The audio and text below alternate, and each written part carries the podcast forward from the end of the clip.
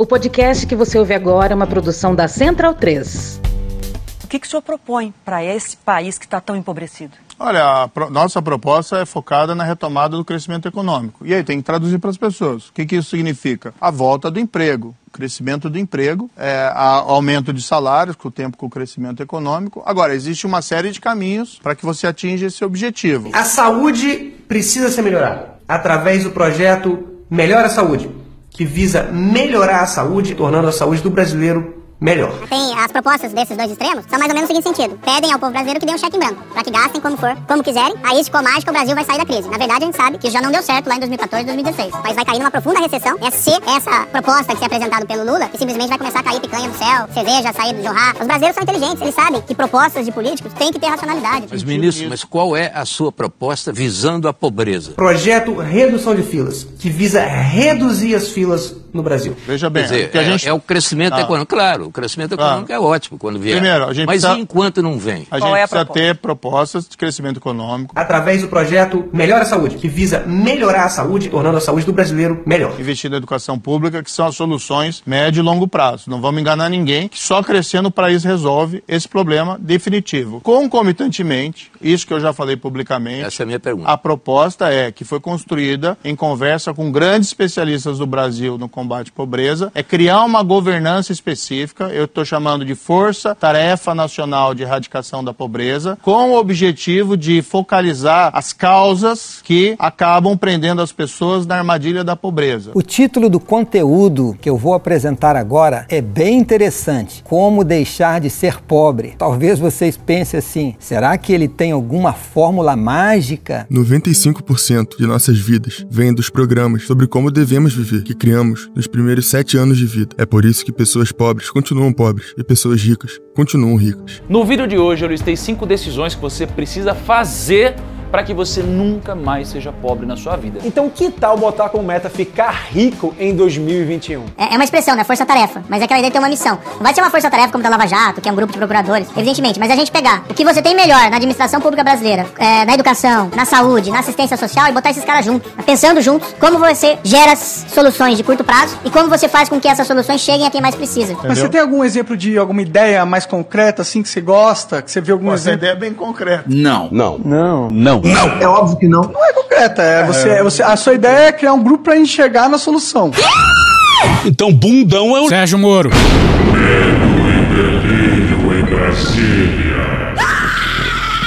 É uma canalice que vocês fazem. Olá, bem-vindos ao Medo e Delírio em Brasília com as últimas notícias dessa bad trip escrota em que a gente se meteu. Bom dia, boa tarde, boa noite. Por enquanto. Eu sou o Cristiano Botafogo e o Medo e Delírio em Brasília, medo e delírio em Brasília.wordpress.com é escrito por Pedro Daltro. Essa é a edição dias 1124, 1125 e 1126. Ah, é? Foda-se. E presumindo que não vai ter impeachment, se tudo der certo, faltam 336 dias pro fim do governo Bolsonaro. Enfia no rabo, gente. Ó, como o cara é grosso. Bora passar raiva? Bora. Vai enfrentar como homem, pô. Não como moleque. E o assunto de hoje não poderia ser outro. Mulher Maravilha. Sim, o não depoimento na Duas letras. PF. e a fuga presidencial. Bora pra Bela Megali no dia 28 no Globo. A fontes próximas, Bolsonaro disse que Alexandre de Moraes estaria o perseguindo. Vai te pegar. Essa é a galera do Xandão. E teve a intenção de humilhá-lo. Andou na prancha. Cuidado que o Xandão vai te pegar. Bolsonaro afirmou a aliados próximos que Moraes dá à presidência da República um tratamento que nunca deu nem a traficante de drogas e que quer botar fogo no Brasil e depois colocar a culpa em mim. Pois é, vocês lembram da live na qual o presidente vazou publicamente um inquérito sigiloso da Polícia Federal? Não pode, cara. Claro que não pode. Estou aqui com o Felipe Barros, deputado federal lá pelo estado do Paraná, que é o relator da PEC do voto impresso. Bem, o que aconteceu? Ele teve acesso há pouco tempo, por ser o relator, teve acesso junto à Polícia Federal do inquérito. O inquérito tem o número 1361 de 2018, inquérito da Polícia Federal. Não é o que nós conversamos na última live, não. E falemos dessa outra live aí mais pra frente. E preparem-se, porque a cronologia cronologia desse episódio vai ser uma grande confusão. Com dois pareceres diferentes da PF. Não é aquilo, é outra coisa agora. Na verdade, que nós temos em mãos aqui a comprovação, porque quem diz isso é o próprio TSE, não é nem a Polícia Federal, é o próprio TSE, que no período de abril a novembro de 2018, quando tivemos eleições, onde eu fui eleito presidente, você foi eleito deputado federal, de que o código-fonte esteve na mão de um hacker. E o código-fonte, estando na mão de um hacker, ele pode tudo. Pode até você apertar um e sair o 13. Pode se apertar 17 e sair nulo. E é incrível como ele só presume possibilidade de fraude do outro lado. O lado dele nunca foi capaz de qualquer coisa, sendo que ele ganhou, né? O pessoal do outro lado fraudou e perdeu assim mesmo. Pois é, e lá no começo o Bolsonaro anunciou que era um inquérito da PF, lembra? Será que era um inquérito sigiloso? O deputado Felipe Barros, ali do lado do presidente, explicou. Eu vou deixar o Felipe falar. Deixa eu falar! E depois aí o, é, o Augusto Nunes e o pessoal da Jovem Pan é, fique à disposição para questionar mais o Felipe do que eu, porque tá, ele, tá, ele estudou esse processo há mais tempo que eu. Tomei conhecimento há, pouco, há poucas horas dele. Pois é, o Bolsonaro confessa que ele acabou de ser apresentado ao inquérito, não investigou, não aferiu, não apurou nada. E já foi logo falar disso na live. Felipe, vamos lá? Obrigado, presidente, a todos os telespectadores dos... Obrigado pelo espaço. Então, no início dos trabalhos da Comissão Especial, eu tive é, o conhecimento da existência desse inquérito. Você conhecimento?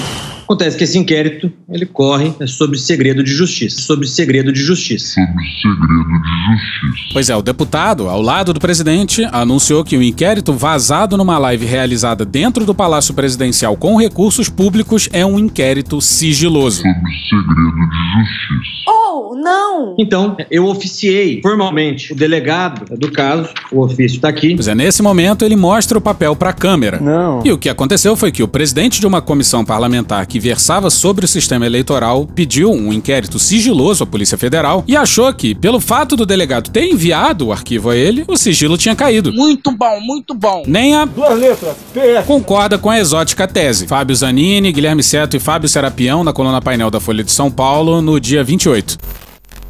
Abre aspas, sem necessidade de ingressar na discussão relativa ao sigilo de documentos enviados pelo Tribunal Superior Eleitoral ou a presença ou não de documentos classificados em seu interior, o inquérito policial é documento sigiloso em essência, conforme súmula número 14 do STF. Fecha aspas, diz a PF. É Polícia Federal. Ô, cara, E acabou a explicação dessa live que nos leva ao não depoimento. Moraes abriu um inquérito e ordenou o depoimento presidencial. Bolsonaro, como presidente, poderia escolher dia, hora e local e não o fez. qualquer decisão do senhor Alexandre de Moraes, esse presidente não mais cumprirá. Aí o Xandão Xandão.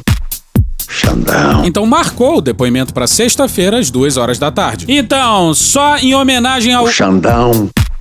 Xandão. Vamos chamar uma pessoa especial para ler a matéria do Gabriel Hirabarrassi e Douglas Porto no dia 27 na CNN. Não tendo o presidente da República indicado o local, dia e horário para a realização do seu interrogatório no prazo fixado de 60 dias, determino sua intimação por intermédio da Advocacia Geral da União para que compareça no dia 28 de janeiro de 2022, às 2 horas da tarde, para prestar depoimento pessoal na sede da Superintendência Regional da Polícia Federal no Distrito Federal. Obrigado, Frota. Sabe quando a Advocacia Geral da União recorreu? Na própria sexta-feira, poucas horas antes do depoimento. Mas que filho da puta, olha aí, veja você. O prazo para recorrer era 6 de dezembro. Pão de forma! Bora pra Júlia Chaib, Mariana Holanda e José Marques na. É José Marques, porra! Na Folha no dia 28. Segundo Moraes, o pedido foi apresentado no STF às 13 horas e 49 minutos dessa sexta-feira, 11 minutos antes do horário agendado para o depoimento, e recebida pelo gabinete do ministro às 2 horas e 8 minutos. Abre aspas. Tendo tomado ciência da decisão de realização de interrogatório pessoal em 29 de novembro de 2021, a defesa teria o prazo de cinco dias para interpor o competente agravo, ou seja, até o dia 6 de dezembro de 2021, caso pretendesse que a discussão fosse levada a plenário. A defesa expressamente concordou com a sua oitiva e solicitou, por intermédio de petição protocolada em 10 de dezembro de 2021, a concessão de prazo adicional de 60 dias para sua realização, em razão de compromissos firmados em sua agenda presidencial. Fecha aspas, escreveu o ministro. A AGU queria que a questão fosse levada ao plenário. E em menos de uma hora, o Xandão.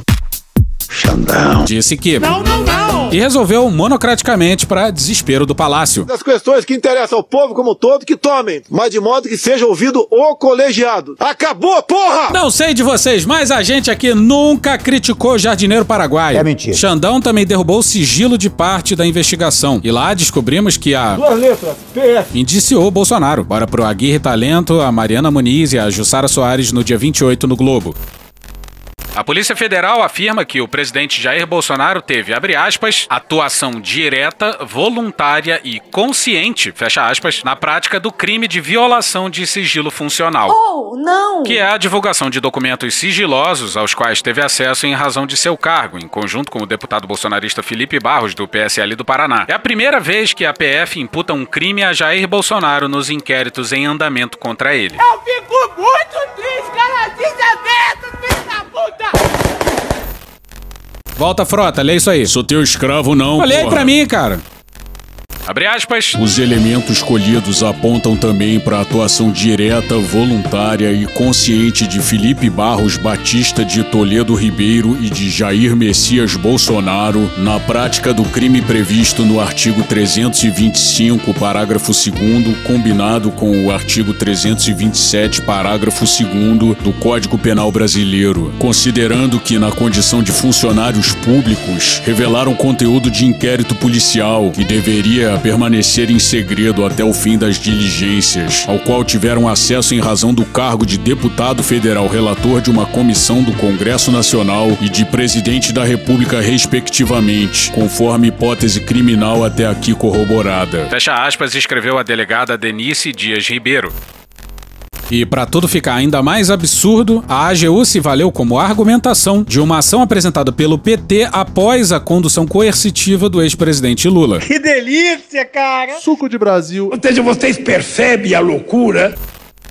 Foi a partir dessa ação que os ministros do Supremo derrubaram em 2018 o artigo 260 do Código de Processo Penal, que previa a condução forçada de réus e investigados que se recusassem a prestar depoimento. O plenário da Corte proibiu a prática sob pena de responsabilidade disciplinar civil e penal do agente ou da autoridade que descumprir a regra. A decisão de faltar ao depoimento, afirma Bolsonaro, tem suporte no resultado desse julgamento. Não houve condução coercitiva para o Bolsonaro ir depor. Ninguém o arrancou do palácio e o levou até as duas letras. Ele foi obrigado a comparecer ao depoimento. E ele poderia comparecer e ficar em silêncio. Ou poderia ter deposto por escrito. Mas desse privilégio ele declinou. Por que será? Bora pra Rosane D'Agostino no dia 28 no G1. Frota, eu acho que essa é contigo também, hein? Abre aspas. Comportamentos processuais contraditórios são inadmissíveis e se sujeitam à preclusão lógica. A alteração de posicionamento do investigado que expressamente assentiu em depor pessoalmente, abre aspas, em homenagem aos princípios da cooperação e boa-fé processuais, fecha aspas, não afasta a preclusão já ocorrida. Fecha aspas, afirmou Moraes na decisão. Olha só que legal.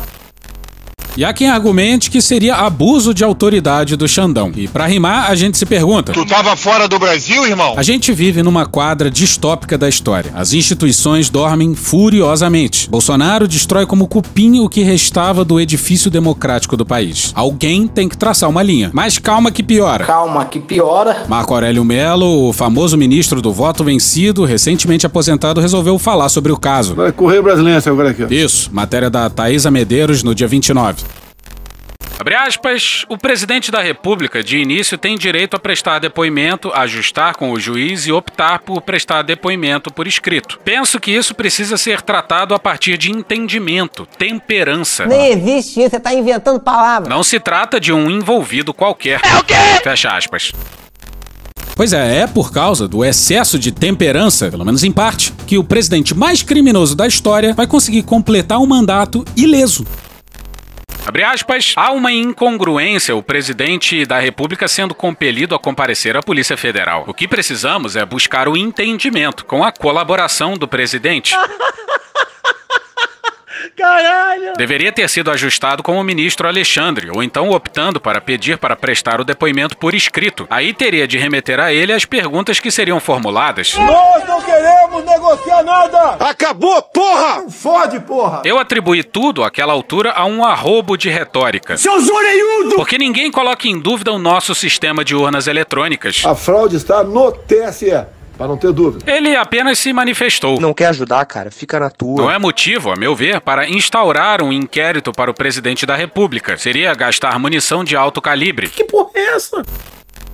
A gente está no quarto ano de governo Bolsonaro. Um governo no qual crimes não faltam e no qual as instituições de controle não agem. Ou seja, quase nenhuma munição foi disparada. E aí vem o Marco Aurélio sugerir economizar munição. Cadê seus estudos? Você é maluco, é? Atenção, é agora que o bicho vai pegar.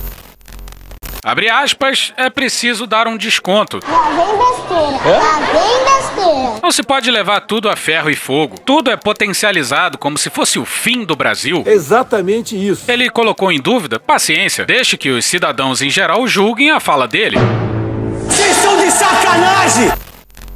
Sim, ex-decano da Suprema Corte está dizendo que quem julga presidente é o eleitor. Deixa com a cara magoada. Quem deveria julgar presidente é a Suprema Corte do país, porra. Que merda é essa? E ele ainda coloca Bolsonaro e Moraes no mesmo balaio. Jardineiro paraguaio deve ter ficado é puto.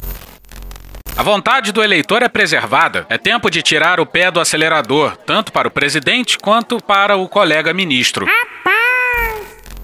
Marco Aurélio ficou três décadas no STF. Digo mais nada. E estamos com o Maerovic. Primeiro momento, e para ser direto, não é só grave. A questão é gravíssima. Por quê? Porque a questão jurídica é muito simples. Está aí um crime, atenção, um crime de desobediência e crime de responsabilidade também. Vê o que, por que, que o Bolsonaro ele concentra e faz essa jogada?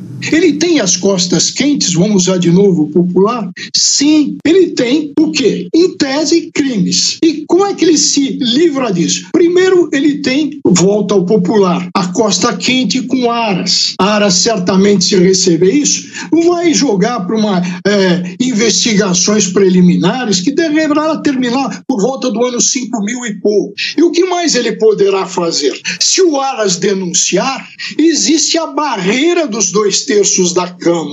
E a Câmara hoje tem o Centrão e é bolsonarista. Então, deu para perceber é. que esse é o pano de fundo, porque a questão jurídica, desculpem, mas é, é, é ridículo. Qualquer estudante de direito mata essa questão. Ele não compareceu, pediu de novo para comparecer, adiamento, conseguiu duas vezes isso, não comparece e diz que não está obrigado. Está Doutor. obrigado sim. A prerrogativa é outra, é de marcar local, dia e hora e só isso. O que ele pode fazer é comparecer e calar, ficar em silêncio. Aí quem apareceu na PF foi alguém da AGU e trouxe uma carta presidencial à delegada responsável pelo inquérito. Abre aspas. Eu, Jair Messias Bolsonaro, presidente da República, domiciliado no Palácio do Planalto. Errou! Pois é, o presidente mora no Palácio da Alvorada e trabalha no Palácio do Planalto. Provavelmente o que aconteceu foi que o presidente e a AGU dividiram um paralelepípedo de crack. Paralelepípedo de crack. Paralelepípedo de crack. Venho respeitosamente. É pra puta que eu pariu, porra. Informar a autoridade de Polícia Federal que exercerei o direito de ausência quanto ao comparecimento à solenidade designada na sede da Superintendência da PF para o corrente dia às duas horas da tarde, tudo com suporte no quadro decidido pelo STF, no bojo das ADPFs números 395 e 444. Sim, agora depoimento virou solenidade. É verdade, companheiro. Aquele dia que a PF bateu lá na minha casa, eles me levaram pra uma solenidade, tinha pastel, tinha tudo. Tinha até um guaranazinho e foi top. E até discurso eu dei, porra. Ah, não fode, né, porra? Cada uma agora, porra. Colho o ensejo de informar em acréscimo que colacionei através de representação processual em manifestação datada e protocolada em 26 de janeiro de 2022 os esclarecimentos que reputava pertinentes levar ao conhecimento dessa Polícia Federal, para além do pleito de remessa dos autos ao PGR, por entender presentes elementos que permitem desde logo a adoção das providências contidas na parte final do artigo 1 da Lei nº 8038 de 1990 ante a manifesta atipicidade do fato investigado. Sei, o que ele tá dizendo é que ele acha que já se explicou o suficiente. Acabou a entrevista? Acabou a entrevista.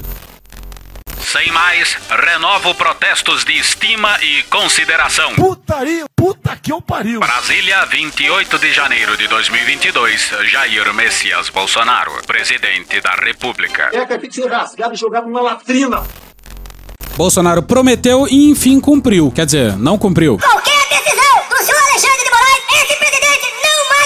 Esse pessoal aí louva Ustra e idolatra torturador. No episódio dia 646, a gente colocou o relato brutal de alguém narrando o reconhecimento de um corpo, corpo de uma pessoa morta nos porões da ditadura. É sinistro e macabro demais, a gente não vai colocar aqui de novo. Choques elétricos, ingestão de insetos como baratas, empalamento, estupro coletivo, mutilação de testículos e unhas, choques nos órgãos genitais, pau de arara e por aí vai. Essas são algumas das técnicas que o Ustra e os torturadores da ditadura usaram. Eu sou favorável à tortura, tu sabe disso. Bolsonaro, o Fujão, seria recebido com pompas na PF, cercado de bajuladores que com certeza tem lá nas duas letras. Deporia numa sala com ar-condicionado, se sentaria numa cadeira confortável, lhe seria oferecido água gelada e um biscoitinho. E a delegada ou delegado lhe faria perguntas de maneira cortês e gentil. Mas o presidente que louva a Ustra achou isso um absurdo. Faz algum sentido pra você isso? Pois bem. Ah, e esse é o governo do. E conhecereis a verdade, e a verdade vos libertará.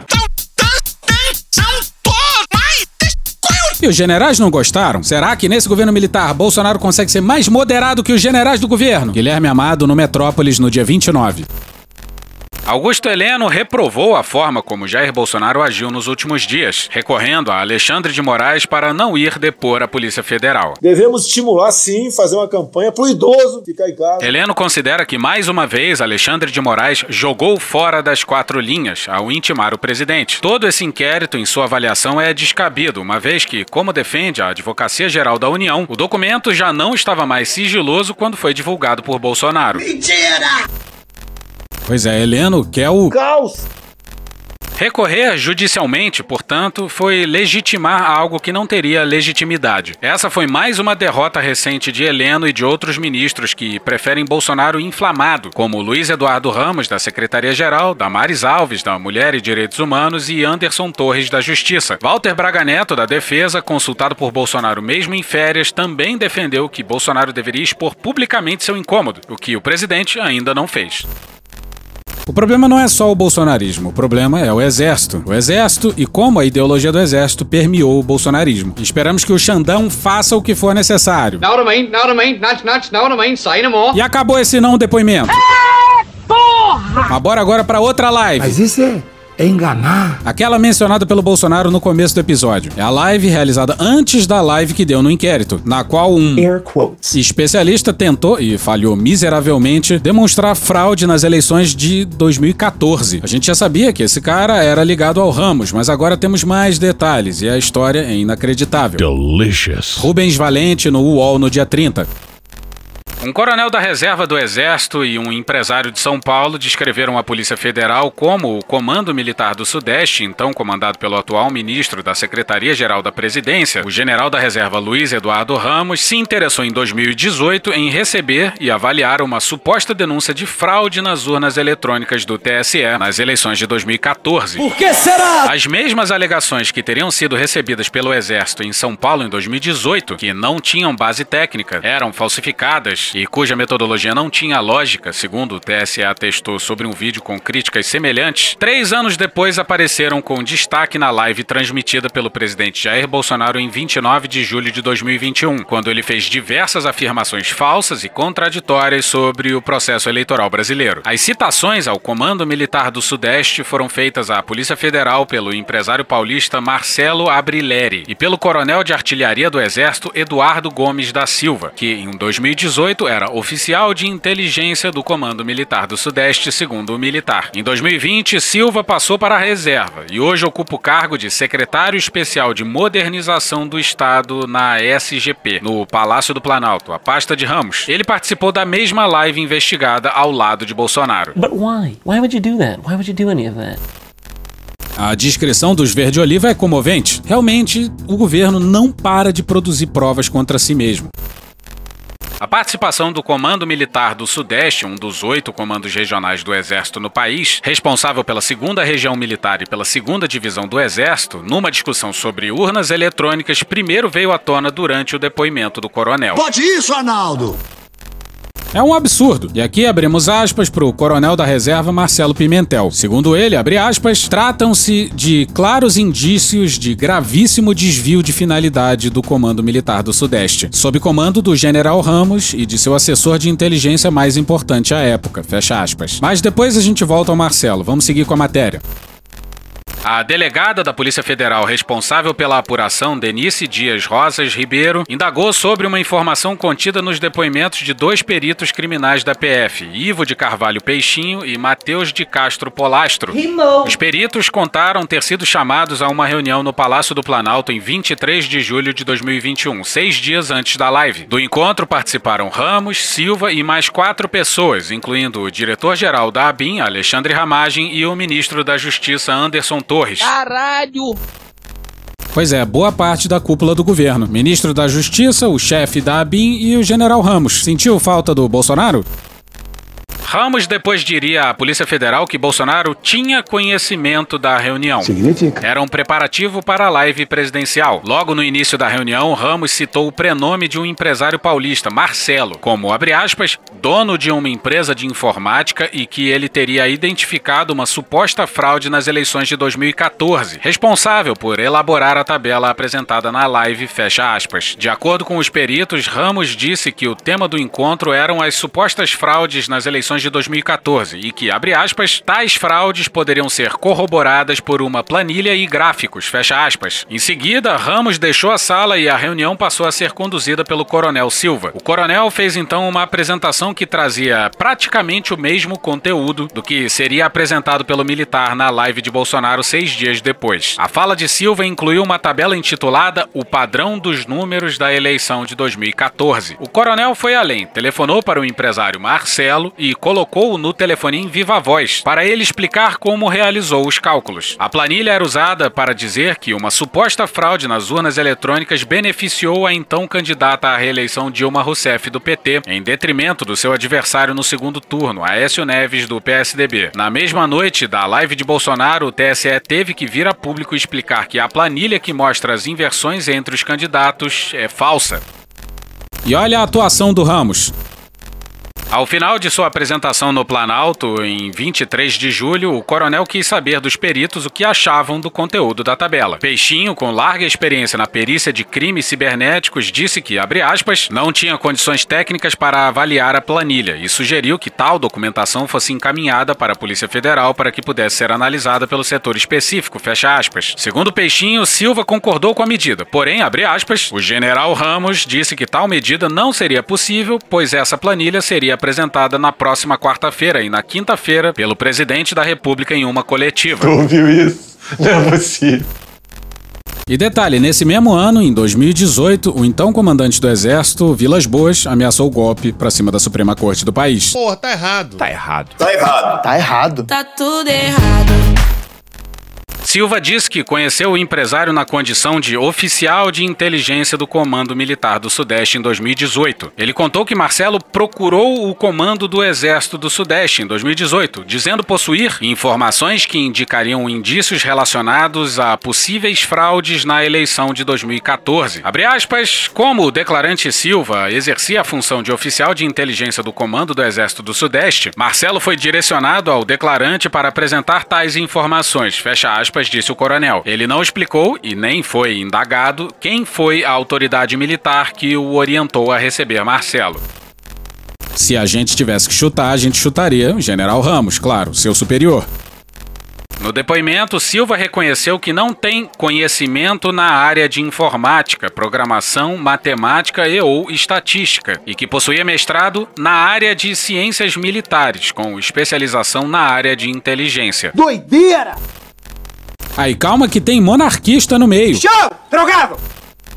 O empresário disse ter sido apresentado por um amigo empresário a Luiz Felipe de Orleans e Bragança, na época candidato a deputado federal pelo PSL, que o orientou a procurar o Comando Militar do Sudeste. Bragança fez um contato prévio com o coronel Gilberto Barbosa, que fez a ponte para que Abrileri pudesse apresentar a informação no Comando Militar do Sudeste. Assim, conforme a declaração do empresário, foi um encontro formal dentro da instituição. Pois é, um encontro formal.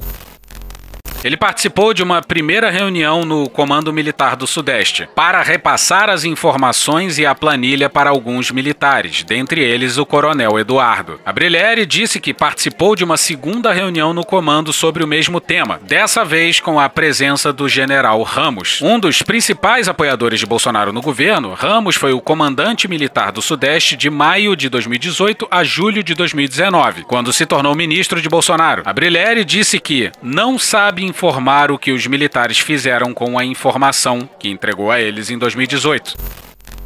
Bom, para começar, que uma denúncia dessa não tinha que ser enviada pro exército, né? Mas nesse caso, no caso disso ter acontecido, era pro exército ter passado às autoridades competentes, né, porra?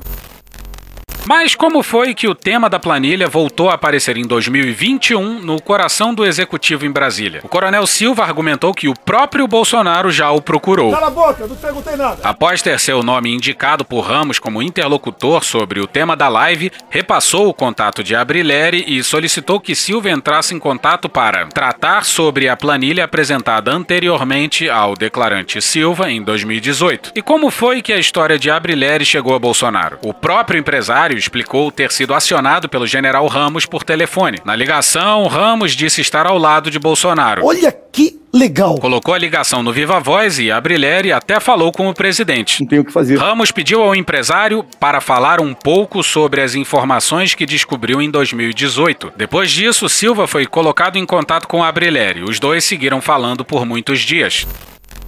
E olha como a duas letras está se esforçando na investigação.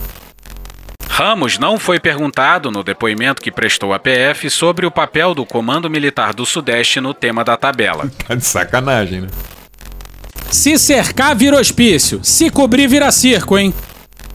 Ramos disse que três semanas antes da sua live, Bolsonaro o procurou informando que precisava de alguém que pudesse auxiliar na elaboração da live, cujo tema seria o sistema eleitoral. O ministro sugeriu o nome de Silva, que era alguém de sua confiança e que trabalhava com o declarante Ramos desde 2018. Ramos não soube dizer como foi que o tema da planilha apareceu nos preparativos da live. Gente que vive tanto na mentira que faz dela a sua verdade. O ministro disse que não tinha conhecimento sobre o conteúdo que seria apresentado na live por Bolsonaro e que não foi comunicado da integralidade da apresentação do coronel Eduardo. Olha só. Ramos disse que acreditava nas urnas eletrônicas, mas, como tudo na vida, a urna, acreditava, carecia de aperfeiçoamento. E olha como a PF é zelosa em sua atuação. As citações ao Comando Militar do Sudeste nos depoimentos de Silva e Abrileri não receberam atenção especial da delegada da PF Denise Ribeiro no seu relatório parcial. Quando a imprensa divulgou em dezembro, foi possível verificar que a delegada sequer citou as reuniões no Comando Paulista. Ao transcrever boa parte das declarações do empresário Abrileri, por exemplo, o relatório também pulou todas as citações ao Comando Militar do Sudeste. E agora sim, vamos para o Marcelo Pimentel.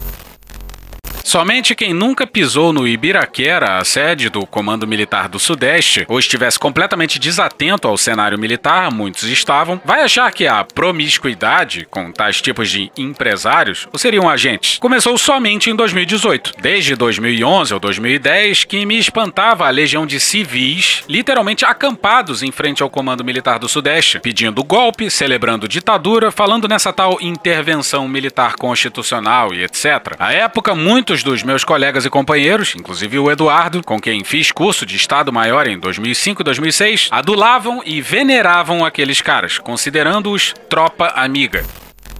O que nos leva a arroba de Twitter, arroba história underline pensar, que fez um fio sobre o movimento Cansei, lá de 2007, sobre o caos aéreo. Sabe como é que é? Aeroporto virou rodoviária, né? Um absurdo. Isso aí é sarcasmo! Pois é, lá pelas tantas do fio tem algo que bate muito com o que o Marcelo Pimentel falou. Rolou um evento com celebridades, todas vestidas de preto, uma coisa horrorosa, mas olha só o que aconteceu no evento. Agnaldo Raiol cantou o hino nacional e o mestre de cerimônia João Batista de Oliveira declamou o hino do Exército, exortando o público a lutar pela pátria com fervor. Ih, rapaz. Já o padre Antônio Maria evocou a inspiração divina. Abre aspas, hoje Deus diz para nós, estou cansado. Fecha aspas.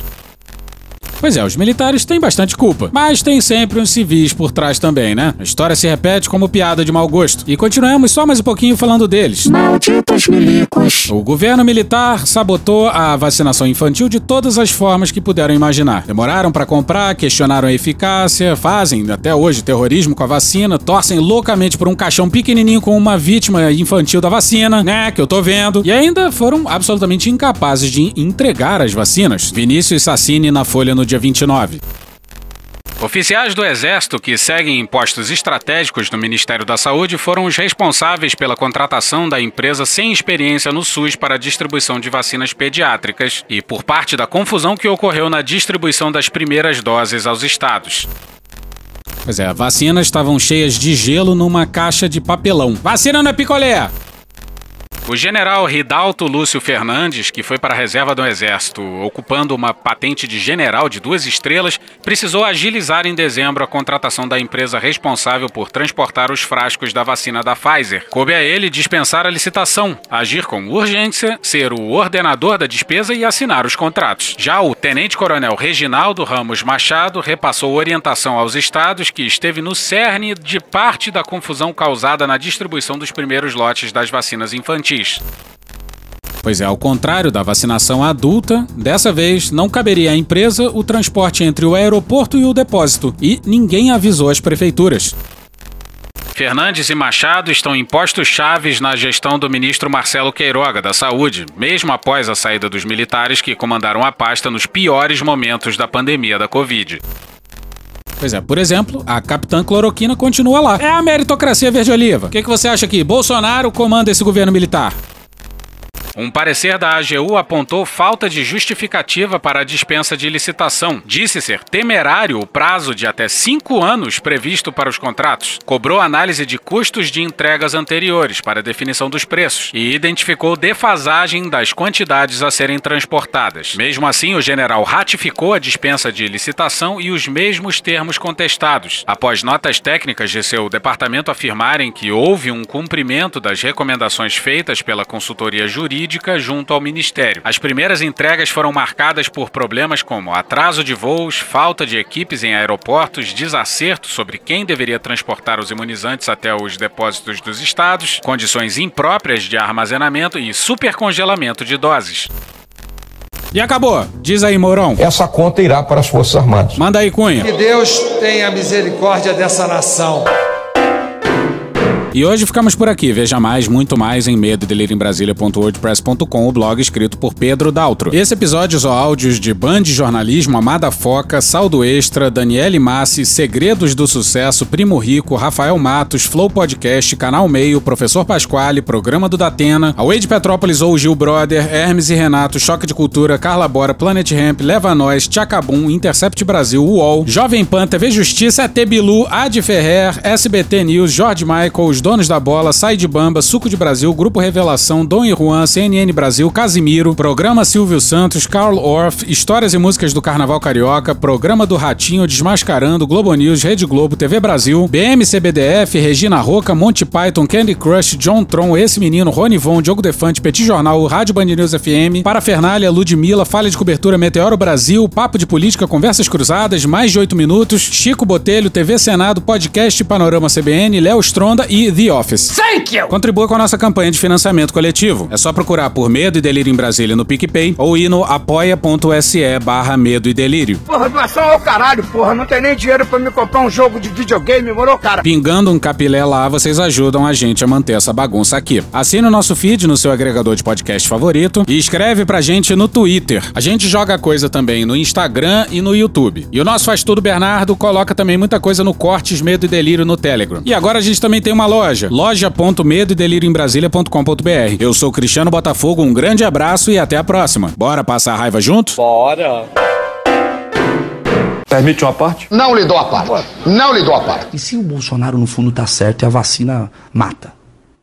Quem vai sobrar? Vale a pena você ficar com essa galera? Eu prefiro tomar vacina. tá ligado? Só madeiro pra caralho. Quantas filiais vai ter a van? Vamos ver a novela, Mário Frias e Regina Duarte. Você fala, caralho, eu não aguento mais.